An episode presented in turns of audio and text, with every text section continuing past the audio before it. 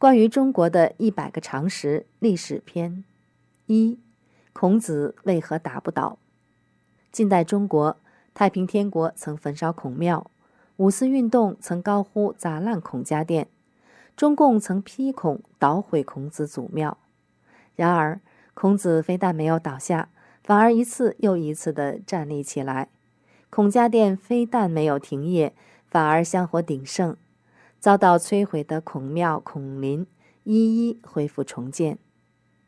中国人认定孔子是中国人，有韩国人辩称孔子是韩国人。其实，出生在两千五百多年前的孔子是鲁国人，位于当今山东省一带。那时还没有中国这个概念。那时候的韩国也并非今天的韩国，前者位于现在的山西、河南省一带，后者位于现在的朝鲜半岛。创建易学和儒学的孔子是东亚大陆的思想家、哲学家和教育家，造诣高，声誉卓著。孔子教授的学生有七十二贤人和三千弟子之称。他曾经率领弟子周游东亚大陆各国，沿途传播他的思想。秦始皇焚书坑儒，活埋的四百六十多名儒生皆诵法孔子。影响中国和亚洲各国至今的孔子，幸亏出生在百花齐放、百家争鸣的春秋战国时代。如果他出生在大一统治后的秦朝或后继朝代，恐怕还来不及等到他的学说和书籍传世，自己的脑袋早就搬了家。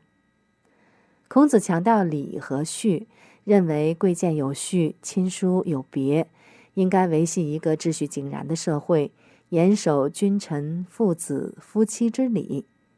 这一主张为历代专制统治者所利用，尤其从汉朝的汉武帝开始，近百家而独尊儒术。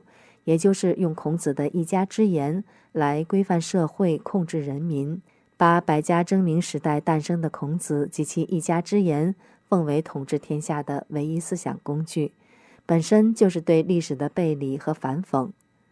两千多年的专制统治下，思想界再没有人可与孔子竞争，独留孔子一人，独胜孔教一家。孔子学说深刻地影响了包括东亚大陆、朝鲜半岛、日本和东南亚诸国。进入近代，孔子及其学说产生越来越多的争议。尊孔者是孔子的性善论、人道、君子之道、礼义廉耻等为传统的亚洲价值观，继续的尊崇和弘扬；反孔者视孔子学说为束缚人性、扼杀个性。